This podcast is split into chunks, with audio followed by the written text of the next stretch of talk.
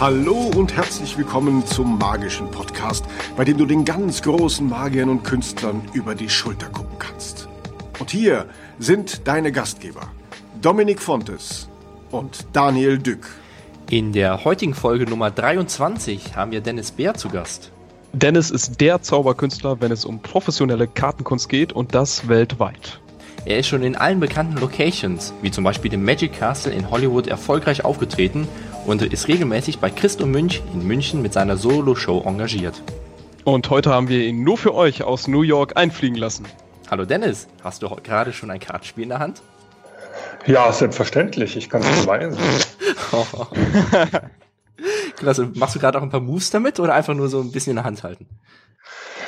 Ach, das liegt einfach hier auf dem Tisch rum, neben dem Computer, so wie, wie überall Ganz in der Wohnung. Dass man immer was griffbereit hat. Ja. Sag mal ehrlich, wie viele Kartenspiele hast du gerade so in Reichweite von dir? Wenn du gerade so bei dir sitzt? Äh, auch wenn ich jetzt direkt nach vorne schaue, dann sehe ich, äh, naja, acht Stück,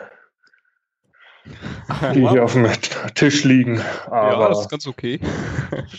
ja, nicht überall liegen so viele rum hier. Alle unpräpariert? Äh, ja, tatsächlich, ja. Nur verschiedene Rückseiten und Designs und in verschiedenen Gebrauchszuständen. Manche neuer, manche älter. Du warst vor kurzem in New York. Wie hat es dir gefallen? Genau, da war ich, jetzt bin gerade vorgestern wiedergekommen, da war ich ein Wochenende dort äh, nur um Shows zu sehen. Also ich habe selber gar nichts gemacht, außer mich eben mit ein paar Zauberfreunden zu treffen und äh, ja, diverse Shows zu schauen. Es gibt gerade verschiedene, die dort ähm, auftreten. Und zwar hat Darren Brown seine erste US-Show. Ich glaube, der war vorher noch nie, zumindest mit einer, mit einer richtigen Show, mit so einer Showreihe am Start. Und die habe ich mir angeschaut. Das ist so ein Mischmasch aus Shows, die er in London schon gemacht hat oder in England. Und äh, der Hauptgrund, warum ich drüben war, war, um die Show von Derek Del Gaudio zu sehen, In and of Itself.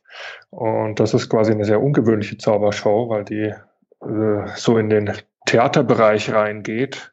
Das lohnt sich auf jeden Fall, das zu sehen. Da geht es um, ja, um Identität, um äh, Selbstwahrnehmung, wie sehen ein andere, also eher so, ja, bisschen tiefere Themen, die er anspricht und verknüpft mit Geschichten und Zauberkunststücken. Es wird nicht viel gezaubert, das ist eher so ein i-Tüpfelchen, auch wenn die Effekte, die er macht, sehr stark sind. Und ich habe es mir gleich dreimal angeschaut tatsächlich. Ich war wow. drei Tage hintereinander drin und kann ich jedem empfehlen. Also es gibt so ein paar Überraschungen in der Show, darum sollte man gar nicht zu viel jetzt vom Inhalt erzählen, was er da für Tricks macht und Geschichten, aber lohnt sich und ist tatsächlich quasi eine ganz andere Art von Zaubershow, als man es vielleicht gewohnt ist.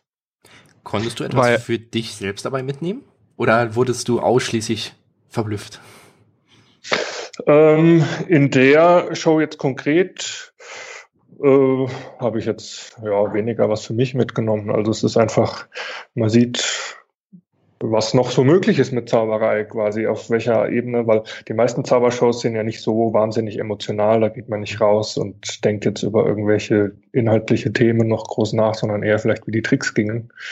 Und da geht man eher raus und denkt über ganz andere Sachen nach und äh, Tage später äh, philosophische Fragen sozusagen und das ist schon ein Level, auf dem sich die wenigsten Zaubershows bewegen. Von daher ist der Erfolg durchaus gerechtfertigt. Ich hoffe, dass er noch lange läuft und dass das möglichst viele Leute sehen können. Wie hat er diese Atmosphäre geschaffen? Einfach durch seine Geschichten, die er erzählt hat?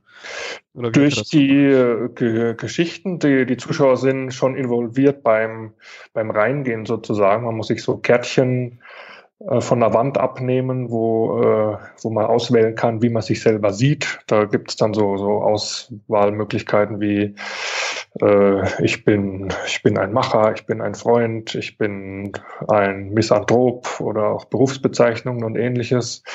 Und da wird man quasi schon beim Reingehen ein bisschen abgeholt mit dem Thema, worum es dann geht. Und innen ist die Show dann, ja, hat so etwa 160 Plätze und ist also nicht, nicht riesig, sondern für so eine Broadway oder auf Broadway Show, sondern eher ein bisschen intimer und Äh, dann sind es eben die Geschichten, die erzählt und äh, eine, eine, ausgefeilte Bühnentechnik. Das heißt, es wird viel mit Licht und Musik äh, gearbeitet und ist insofern eine sehr professionelle Produktion. Er hat ja Regie und alle möglichen Berater und Assistenten dazu, um das dann so weit zu bringen. Das sieht man. Wow. Wenn wir jetzt mal auf dich zu sprechen kommen, wie würdest du das, was du in der Zauberkunst machst, ganz kurz beschreiben? Also ich, äh, was das Vorführen angeht, mache ich tatsächlich äh, im Schwerpunkt Kartenzauberkunst und das macht mir da auch am meisten Spaß. Und äh, das ist aber nicht alles, was, was mich an der Zauberei interessiert, sondern äh, ich äh, lese gerne Zauberbücher über, über alle möglichen Dinge, ob es jetzt Geschichte ist oder Theorie oder andere Sparten der Zauberei und habe quasi das Hobby, wenn man so will, das auch so ein bisschen zu, zu archivieren und äh, die Bücher zu indizieren für Recherchearbeiten aller Art. Und das ist so quasi das zweite Nebenprojekt neben der eigentlichen Zauberei. Wie bist du überhaupt zur Zauberkunst gekommen und warum zauberst du? Also gekommen bin ich ganz klassisch zur Zauberei. Da gibt's keine besondere Geschichte. Ich habe äh, einen Zauberkasten als Kind bekommen. Das war äh, sogar noch der ein alter Ravensburger Zauberkasten, den meine Mutter schon hatte. Und äh, mit dem habe ich dann angefangen zu zaubern und mir diverse andere äh, Zauberkästen dann gewünscht und nach und nach äh, über die Bücher und Adressen, die da hinten drin sind, kommt man dann mit dem Fachhandel in Kontakt und so ging es immer weiter und äh, habe bis heute nicht aufgehört. Also von daher ist da keine keine wahnsinnige äh, Geschichte drin, aber es gibt so ein paar tolle Sachen, die, mal, die ich erlebt habe. Äh, also ich weiß noch, in der Grundschule war, war ein Zauberer, der mich fasziniert hat, wo dann tatsächlich mit allen Schülern eine Art Workshop gemacht wurde.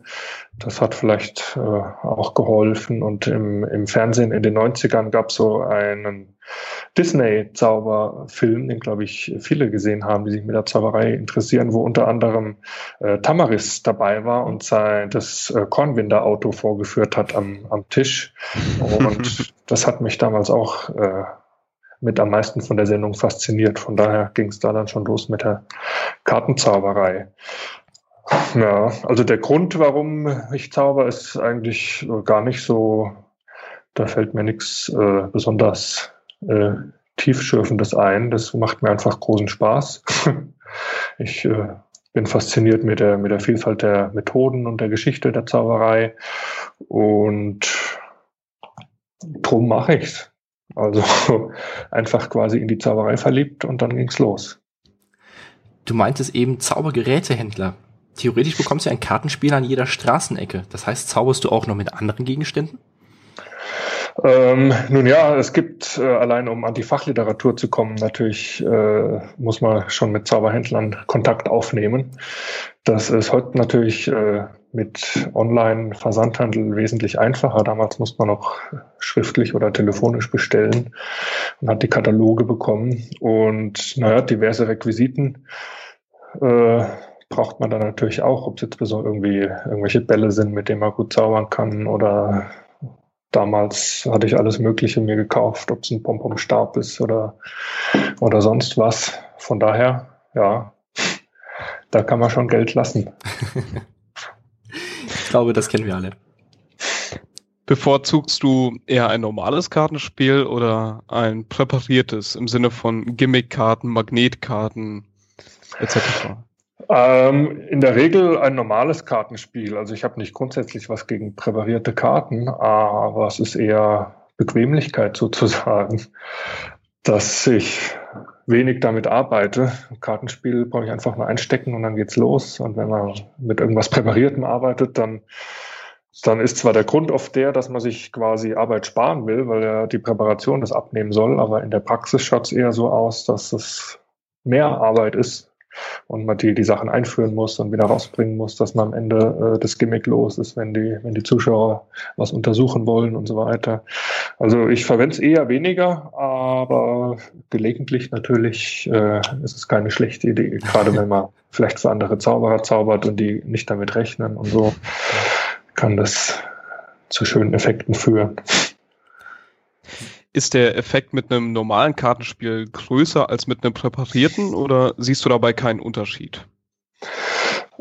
Der, also aus Zuschauersicht äh, ist die Präparation natürlich im Idealfall unsichtbar. Von daher ist der Effekt im Idealfall derselbe.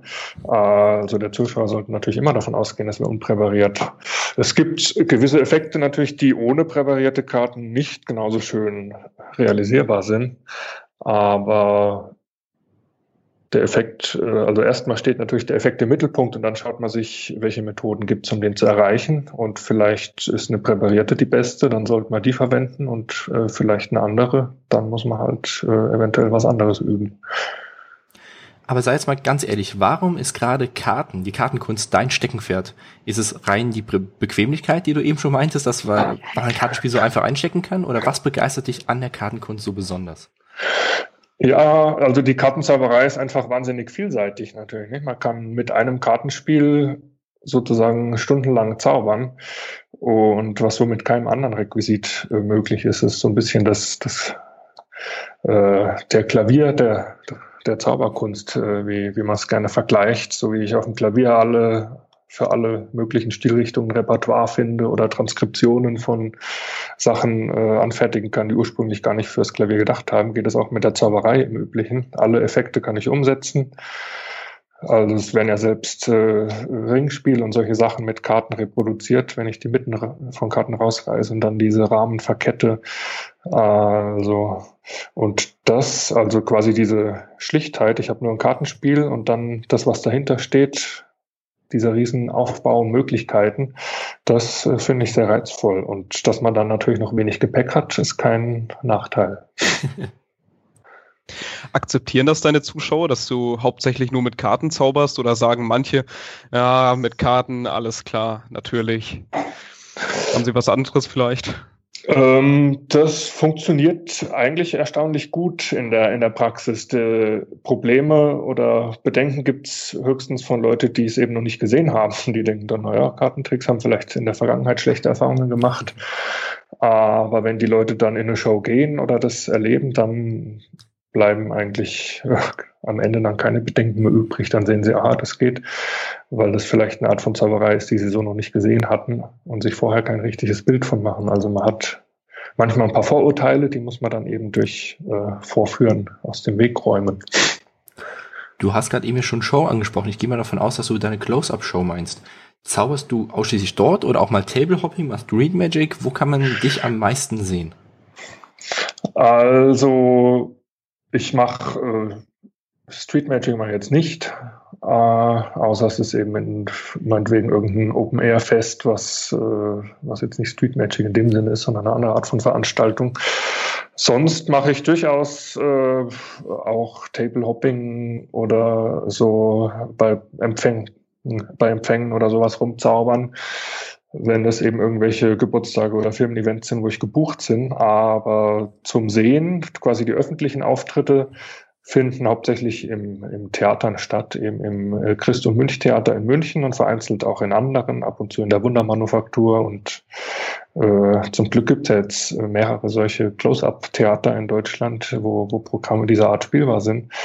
Und in, in München bin ich eben regelmäßig und das macht einen großen Spaß. Das Theater dort hat an die 80 Sitzplätze, was für Close-Up vielleicht erstmal nach viel klingt, aber die sind so Amphitheater- oder Hörsaalartig angeordnet, so dass man wirklich perfekte Bedingungen hat und alle können auf den Tisch schauen, man hat äh, Ruhe, kann äh, schön zaubern, quasi was man will. Die Aufmerksamkeit der Leute ist da und das ist äh, quasi das Schönste für, für die Zauberei und für die Leute dann auch natürlich. Was ist das so für ein Gefühl, wenn du wirklich die Zuschauer die ganze Zeit hautnah um dich herum hast? Ansonsten kennt man es ja vielleicht vom Tablehopping, dass du so fünf bis sechs Zuschauer vielleicht um dich herum hast, maximal zehn oder von der Bühne natürlich mehrere hundert, aber dann sind die etwas weiter von dir weg. Wie ist das beim Close-Up, das Gefühl? Das ist natürlich schon eine, eine, eine andere Dynamik wie jetzt beim, beim Tablehopping, wo man nur für einen Tisch zaubert. Wenn man, wenn man quasi so eine ganze Gruppe hat und vielleicht die meisten gar nicht sieht, weil, weil man im Scheinwerferlicht sitzt. Aber das ist, ist ja eher, eher gut, die Reaktion. Wenn ein paar Leute gut reagieren, dann überträgt sich das schon auf, auf die anderen und so.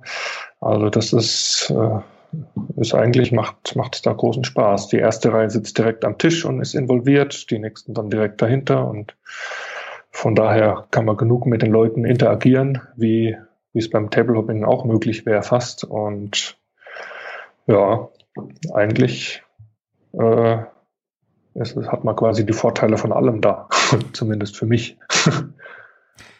Also die perfekte Auftrittssituation. Ja, für Close-Up-Zauberei auf jeden Fall.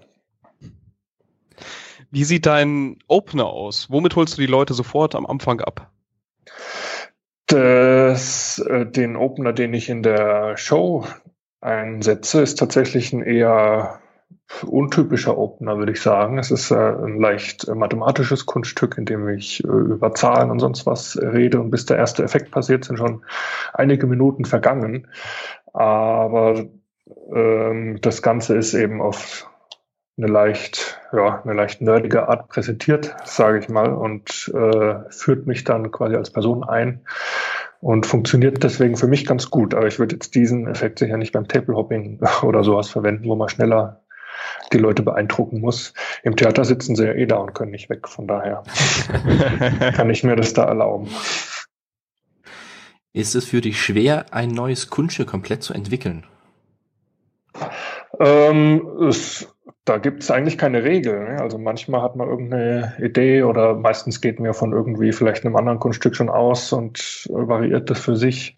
Und manchmal geht es schnell und manchmal dauert es ewig, bis es irgendwie funktioniert für Zuschauer. Also da, da habe ich eigentlich keine, keine feste Regel.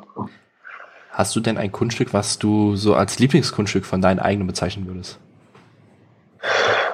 Es gibt ein paar, die ich äh, sehr gerne mache, die, und die meisten davon sind auch in, in der Show.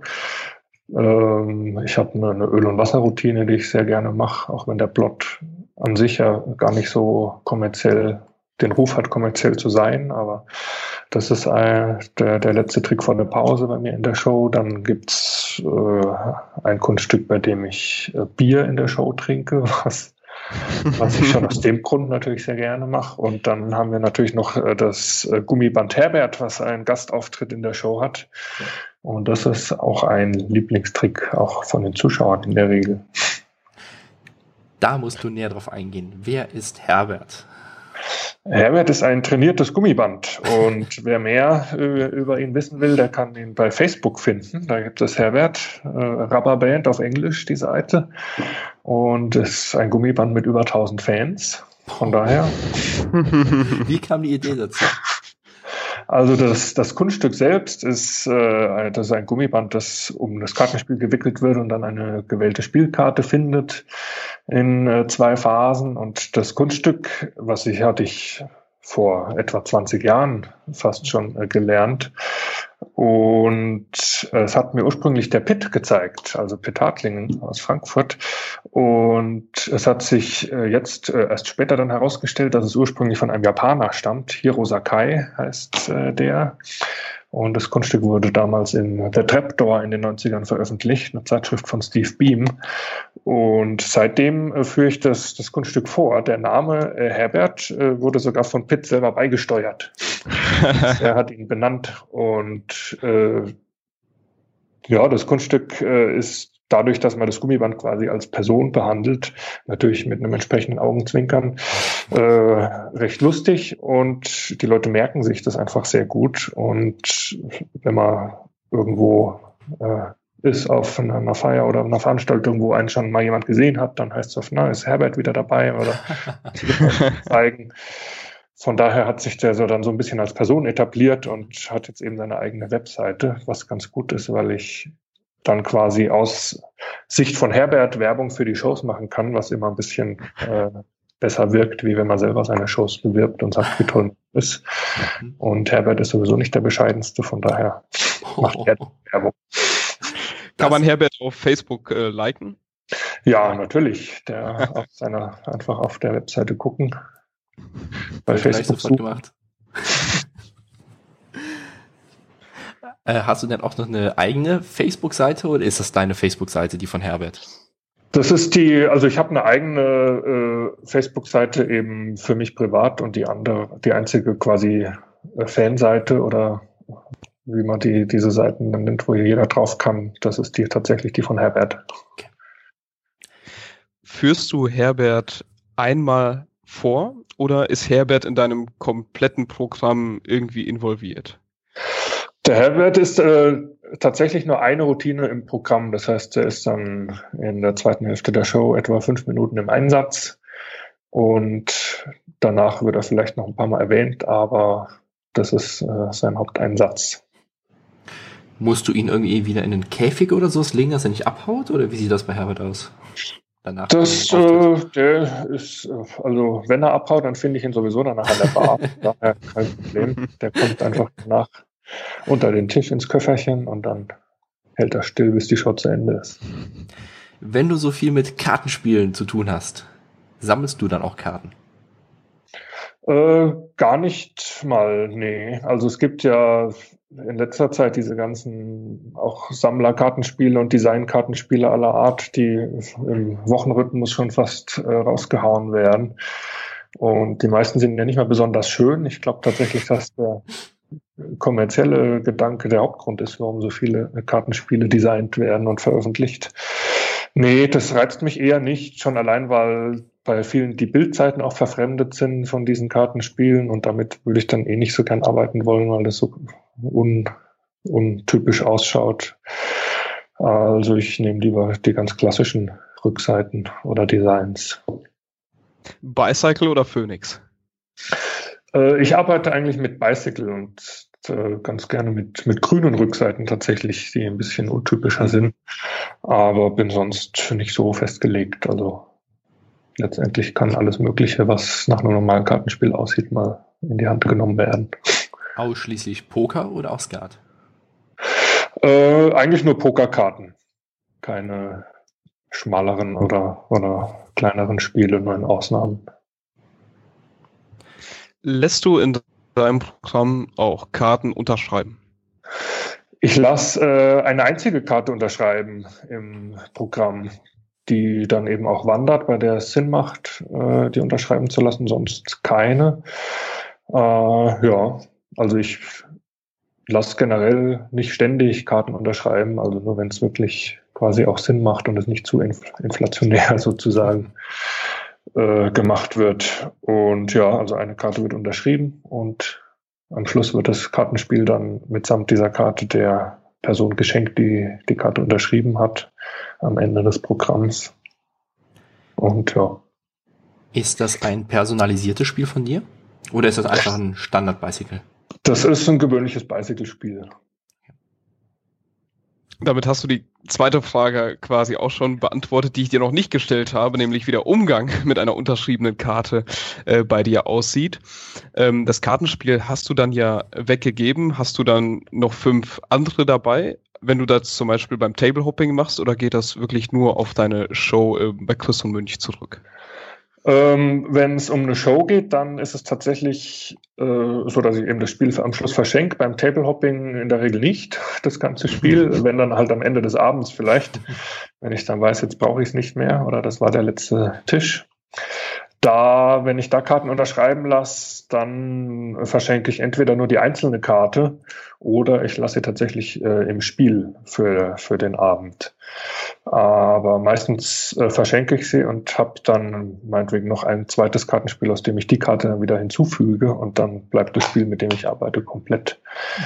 Und ja, so mache ich das dann verschenkst du die Karte mit einem Etui weiter, wo du die Karte quasi hier, äh, reinlegst oder einfach die Karte an sich?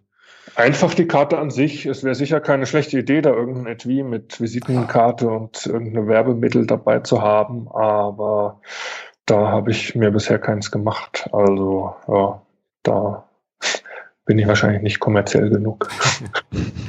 so das Typische, was ein Laie über einen Kartenkünstler sagt, ist, ja, wann kommt der Satz, zieh mal eine Karte?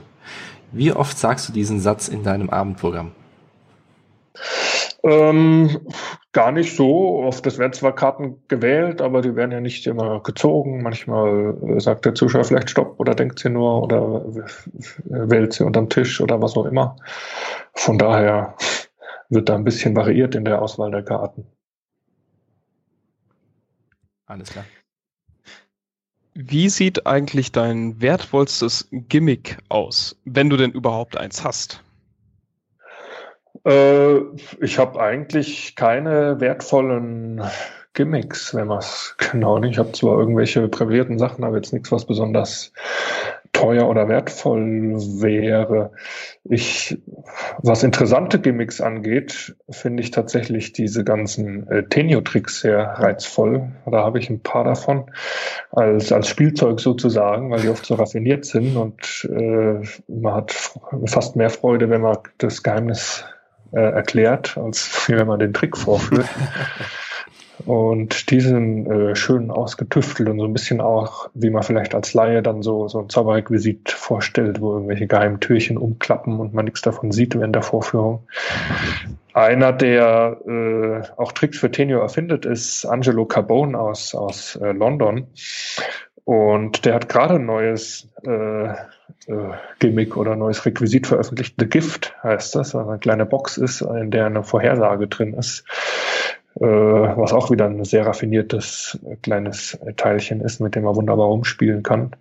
Also die Art von Gimmicks mag ich tatsächlich äh, ganz gerne, auch wenn ich eigentlich keins davon in der Praxis verwende, aber als Spielzeug für mich haben sie ja auch ihre Daseinsberechtigung in meinem Schrank. Also kann ich daraus interpretieren, dass die Zauberkunst für dich nicht nur ein Job, ein Beruf ist, sondern wirklich auch noch ein großes Hobby, wo du wirklich viel Leidenschaft hinter hast. Ähm, auf jeden Fall. Also die meisten Sachen, die ich mir kaufe und mit Zauberei zu tun habe, die finden nie den Weg in die Praxis und das war auch nie der Plan. Einfach weil du das Geheimnis wissen möchtest oder weil du das Kunststück an sich einfach besitzen möchtest? Äh, äh, wenn dann letzteres. Also ich kaufe mir eigentlich nie irgendwas, von dem ich nicht genau weiß, wie es geht, weil das ist äh, ganz schlecht, wenn man das macht. Da wird man nur enttäuscht. Also wenn man Geld sparen will, dann nichts kaufen, von dem man nicht weiß, wie es geht. Wenn du aus der Tür gehst, hast du dann immer ein Kartenspiel bei dir? Ähm, habe ich tatsächlich schon. Ich habe, äh, wenn ich aus, aus dem Haus gehe, habe ich äh, immer vier Sachen dabei, und zwar Geld, Schlüssel, Handy und Karten. Und dann wird die Tür zugezogen und da wird vorher abgezählt. Zauberst du dann in jeder Gelegenheit oder nur wenn du engagiert bist? Wie kann ich mir das bei dir vorstellen? Nicht bei jeder Gelegenheit. Also wenn ich engagiert bin, zauber ich in der Regel tatsächlich. Wow. das wissen die Kunden dann auch zu schätzen, ja, wenn ja, sie mich zahlen. Aber sonst äh, nicht, dann halt, wenn es sich ergibt. Also ich habe äh, ein Kartenspiel dann irgendwo dabei in der Tasche, aber da bleibt es dann oft auch, außer es ergibt sich eben irgendwas. Also ich habe jetzt nicht äh, die Karten in der Hand, wenn ich so mit Leuten am Tisch sitze, nur. Es gibt manche Zauberkünstler, die sagen, ähm, wenn man Zauberkünstler ist, auf der Bühne, wenn man engagiert ist, sofort zaubern, aber ansonsten soll es auch noch so ein Privatleben daneben geben und im Freundeskreis und bei Leuten, die man gerade kennenlernt, zaubern diese Zauberkünstler nicht. Wie stehst du dazu? Ähm, da die Regel würde ich, ich würde sagen, da gibt es eher keine Regel. Es muss halt, äh, wenn es einem keinen Spaß macht, natürlich, dann ist es eine, eine Sache, dann soll man es natürlich auch nicht machen. Da hat dann niemand was davon. Aber wenn jetzt jemand gerne zaubert für Freunde und die Situation passt und die das auch sehen wollen, was natürlich die zweite Bedingung ist, dann äh, spricht erstmal nichts dagegen. Also ich würde nicht sagen, äh, Zauber nur für Geld, sonst, sonst nie, sondern Zauber, wenn es äh, wenn's quasi passt. Dennis, du verfasst selber Bücher und wurdest zum Schriftsteller des Jahres geehrt. Was ist dir in deinen Büchern wichtig? Ähm, dass kein Blödsinn drin steht, natürlich. Also äh, meine Bücher, da stehen ja ausschließlich Kartentricks drin und wenn man wenn man es veröffentlicht, dann sollten, naja, zum einen sollten natürlich Sachen drin sind, die in irgendeiner Weise neu sind oder äh, so noch nicht da sind, sonst wäre es natürlich überflüssig. Und äh, dann ist mir wichtig, dass ähm, gute Quellenangaben dabei sind, dass man nachvollziehen kann, wo die Idee herkommt, sofern eben irgendwas anderes eine Inspiration war, dass man das als Leser nachvollziehen kann oder auch nachlesen kann, was es für andere Ideen in dem Bereich gibt. Und ja, sollte einigermaßen nach was aussehen. Also ich bin nicht der größte Fan von diesen äh, Copyshop-Produktionen, die dann irgendwie als Seminarheft ist es noch okay, aber wenn man seine Bücher so als Spiralbuch oder sowas äh, billig gemacht verkauft, ich habe lieber dann ein schönes Buch da, was vielleicht auch schön illustriert ist und dann und dann noch einen gescheiten Inhalt hat. Und das versuche ich bei meinen. Du hast es gerade auch angesprochen, die Illustrationen, die Bilder. Machst du die selbst? Die habe ich tatsächlich selbst gemacht in meinem Fall und das ist äh, ja durchaus Arbeit dann, gerade wenn man es nicht so professionell oder so so viel macht wie ich. Die habe ich dann am Computer anhand von Fotos äh, erstellt. Ähm, Fotos sind oft natürlich der, der einfachere Weg. Man macht ein Foto mit der Handykamera und packt es dann ins Buch. Aber wenn man es nicht richtig macht, dann sehen die eben auch entsprechend billig aus. Also Zeichnungen sind da ein bisschen klarer oder ein bisschen aufgeräumter im Buch. Also es gibt wenige Bücher, die wirklich äh, mit tollen Fotos arbeiten. Also die, die beiden Bücher von Pitt sind sehr schön mit Fotos, jetzt im zweiten sogar farbig, aber das ist dann eben mit professionellen Fotografen und unter Studiumbedingungen gemacht und dann funktioniert das auch. Nimm uns mal mit auf so eine Reise eines Buches, wie das entsteht. Du hast irgendwie die Idee, du möchtest ein Buch schreiben oder was ist sozusagen das Erste, was du machen möchtest? Hast du ganz viele Kunststücke, die du einfach anderen mitteilen möchtest? Wie passiert das? Also Kunststücke sollte man natürlich haben, sonst, äh, sonst gibt es kein Buch. Und also ich hatte bei beiden Büchern war es so, dass ich einen Teil der Kunststücke schon beschrieben habe, und zwar in Zeitschriften in der magischen Welt oder ähnlichem. Und auf Deutsch und die beiden Bücher habe ich ja gleich auf Englisch geschrieben und da habe ich die Kunststücke dann quasi nochmal auf Englisch übersetzt, die ich eh schon hatte. Und wenn es genug ist, genug Material, naja, dann hat man den Text und macht die Bilder dazu. Und das Layout habe ich äh, auch in InDesign selber gemacht und mir dann hier in der Nähe von München einen Verlag oder so quasi eine Druckerei rausgesucht und das alles in Eigenregie gemacht. Es gibt natürlich auch die Möglichkeit, das mit irgendeinem Zauberverlag oder ähnlichem zu machen, äh, was wahrscheinlich sinnvoll ist, wenn man jetzt keine Lust hat, sich da in die ganze Softwaregeschichten einzuarbeiten oder ähnliches. Aber ich habe einfach alles selber gemacht, dann drucken lassen, zu mir liefern lassen und verschickt. Wie sieht der Aufbau der Erklärung aus?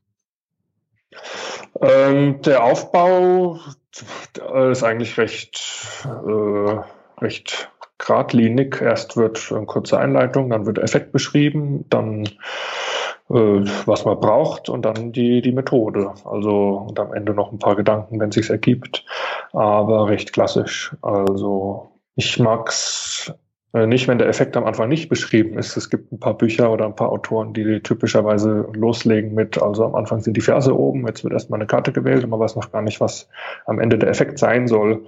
Das ist ein bisschen für den Leser anstrengend, finde ich. Aber ansonsten quasi ein klassischer Aufbau.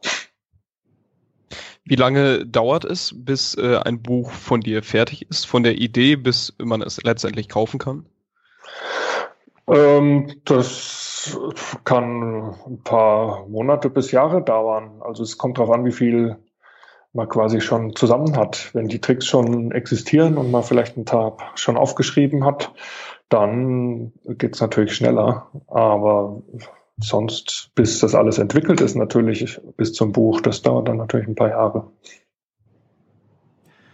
Lass nochmal zu deinen eigenen Auftritten zurückkommen.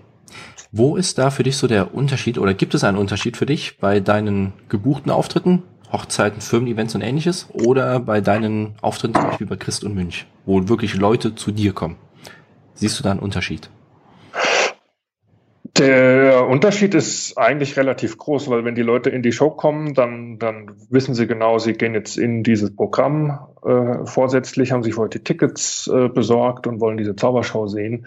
Und bei aller allen anderen Events ist es ja eher so, dass die Leute gar nicht wissen, dass da ein Zauberer ist, sondern ist es die Überraschung und man muss sich erstmal etablieren, was äh, mal, mal schneller und mal langsamer geht. Also in der Show sind natürlich die Vorführbedingungen viel besser.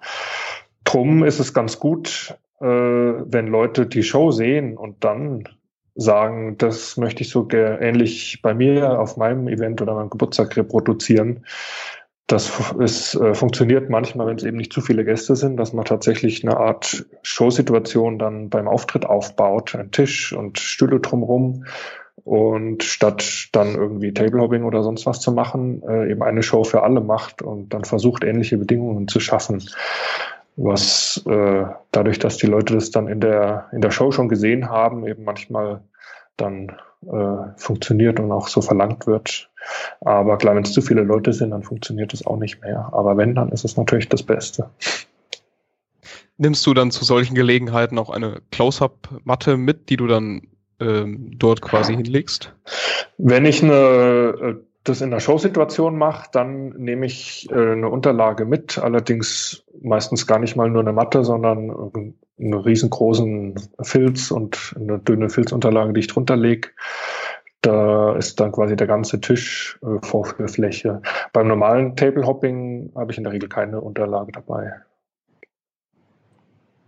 Hast du dir den äh, Filz selber ähm, angepasst, wie du ihn gerne möchtest, oder einfach einen genommen, der. Das ist einfach ein großer Billardtuch. Ich glaube, das ist gar kein klassischer Filz, weil der, dieses, diese Billardauflagen, die fusseln weniger. Und das gibt's äh, in Online-Versandhandel in allen möglichen Farben zu kaufen. Und drunter habe ich so eine drei, drei Millimeter dicke oder vier Millimeter dicke Schaumstoffschicht, die man auch leicht aufrollen kann, die dann gar nicht sichtbar ist, aber der, der Filz selber ist zu dünn, um sonst quasi so eine Art Close-Up-Matten-Feeling zu haben. Und das lege ich dann übereinander und werfe es über den Tisch. Mit welcher Farbe arbeitest du da? Schwarz generell?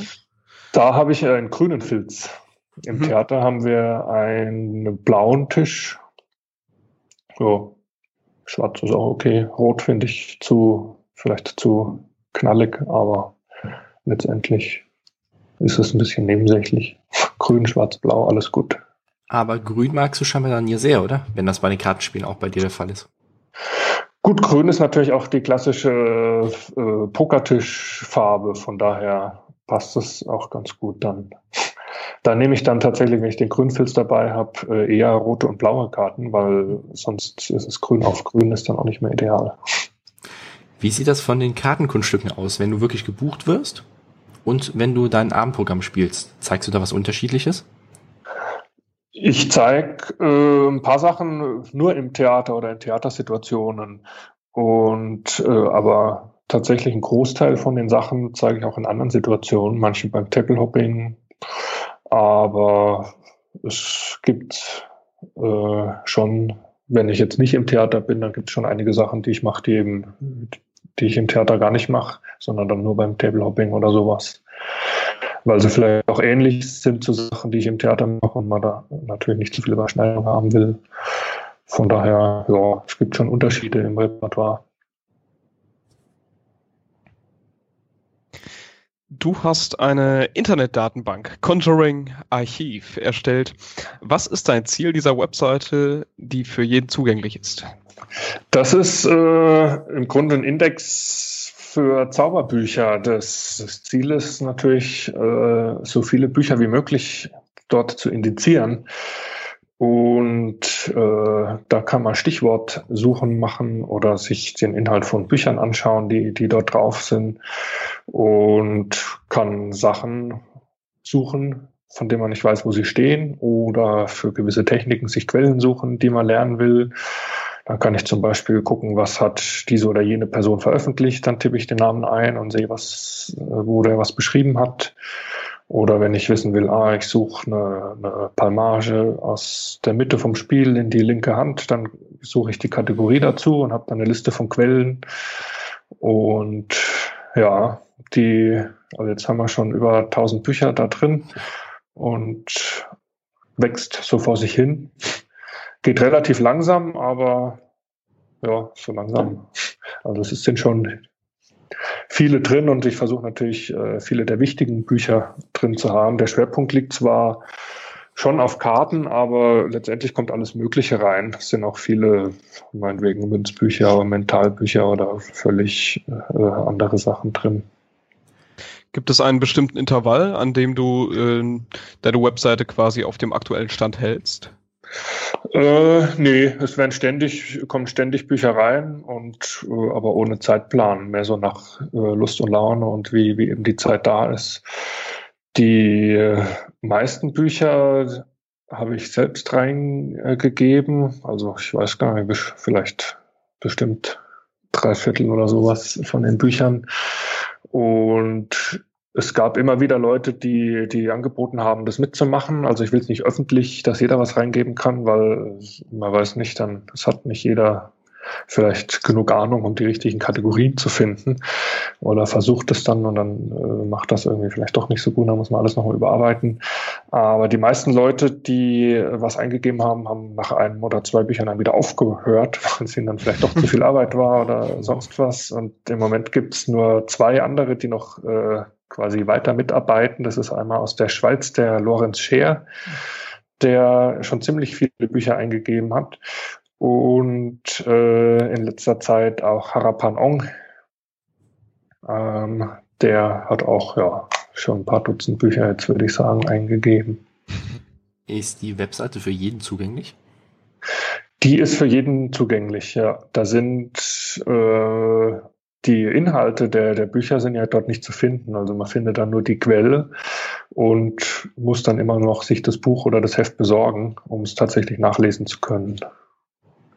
Aber man weiß dann auf jeden Fall, welche Bücher man kauft oder man sich ausleihen sollte. Genau, die meisten Klassiker findet man ja zum Beispiel, vielleicht wenn man im Zirkel ist, auch in der Zirkelbibliothek und kann das dann dort besorgen oder manche Sachen kann man sich schon bei PDF-Zauberhändlern runterladen und so. Aber ja, da weiß man immerhin schon mal, wo man, wo man gucken kann. Wie bist du allgemein auf die Idee gekommen? Weil du selber nach einer Datenbank gesucht hast und keine gefunden hast, oder? Ähm, eigentlich äh, ist es so, wenn man eben viele Bücher hat, dann verliert man selber natürlich irgendwann den Überblick und weiß nicht mehr genau, was, was stand denn wo, was hat man gelesen und wo war das. Und drum habe ich die eigentlich angefangen quasi für den Privatgebrauch und dachte dann, naja, wenn es online ist, kann ich von überall drauf schauen, umso besser. Und äh, so hat sich das entwickelt. Also ja, und inzwischen gibt es ein paar hundert äh, Zugriffe am Tag. Also von daher wird es jetzt schon von allerlei Leuten genutzt. International? Also auf Englisch? Ja, ja. Ich meine, die, die Seite ist auf Englisch und die meisten Bücher sind Englisch und äh, wir haben jetzt erst angefangen, ein paar deutsche und anderssprachige reinzugeben auch. Aber die meisten sind Englisch und die meisten Nutzer sind dann von überall auf der Welt. Ja. Machst du aktiv Werbung dafür oder ausschließlich Mundpropaganda? Ich mache keine Werbung dafür, weil ich ja auch nichts davon habe quasi. Ich habe ja kein Produkt, das ich verkaufe oder keine, keine Einnahmequelle irgendeiner Art. Von daher spricht sich das dann von selber rum. Lieber Dennis, vielen, vielen Dank, dass du heute unser Gast warst. Leider müssen wir jetzt schon zum Schlussspurt kommen. Wir würden dir gerne allerdings noch drei Fragen gerne stellen, die will ich bitten, ganz kurz und knapp einmal zu beantworten. Okay. Gibt es einen Ratschlag, den du jedem mitgeben kannst, der sich mit der Zauberkunst beschäftigt? Ähm, ja, lies so viel du kannst. Anhand dieser Webseite kannst du herausfinden, was interessant ist. Und äh, so viel wie möglich vorführen natürlich. Und zwar äh, live, natürlich nicht auf YouTube. Und dann wird man gut. Jetzt die spannende Frage. Kannst du ein Buch, ein Kunststück oder eine Webseite besonders empfehlen? ähm, also es ist, natürlich, es kommt darauf an, für was man sich interessiert. Natürlich je nach Interesse gibt es alle möglichen Bücher, die in Frage kommen. Aber wenn man sich ein bisschen quasi für für Quellen und vielleicht auch die Geschichte interessiert, dann gibt es die Seite Ask Alexander. Das ist äh, von Bill Kalush äh, in New York, hat er eine riesige Bibliothek und äh, betreibt eine Webseite, in der Teile dieser Bibliothek eingescannt, durchsuchbar und einsehbar sind. Und da kann man eine Mitgliedschaft abschließen, kriegt dann ein, zweimal im Jahr ein Buch mit historischen Artikeln und Übersetzungen von alten Zauberbüchern zugeschickt und unterstützt damit einmal diese Sache und äh, hat Zugriff auf viele interessante Informationen. Das kann ich empfehlen. Ask Alexander heißt äh, diese Webseite vom Conjuring Arts Research Center. Und gibt es noch etwas, was du dem Hörer zum Schluss mitgeben möchtest? Ähm, was will ich mitgeben? Naja, macht vor allem das, was euch Spaß macht. Nehmt euch nicht zu ernst und schimpft weniger im Internet auf die Zauberer und dann wird alles gut. Klasse. Danke, Dennis. Vielen Dank, dass du mit dabei warst. Ja, gerne. Bis dann. Ciao. Ciao. Ciao.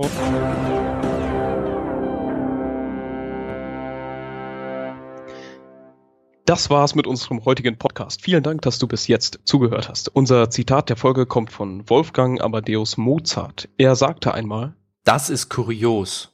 Ich soll etwas Gescheites schreiben und mir fällt nichts Gescheites ein.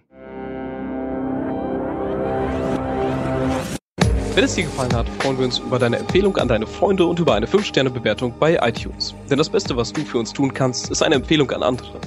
Und je mehr positive Bewertungen wir auf iTunes haben, desto mehr werden diesen Podcast finden und umso mehr werden an den Infos, die wir für euch zusammenstellen, teilhaben können. Wenn du Vorschläge für weitere Interviewpartner hast oder Anregungen im Allgemeinen, freuen wir uns auch über deine persönliche Nachricht auf Facebook, per Mail oder deinen Besuch auf unserer Webseite. Du findest uns unter facebook.com Magischer Podcast. Und unter magischerpodcast.de.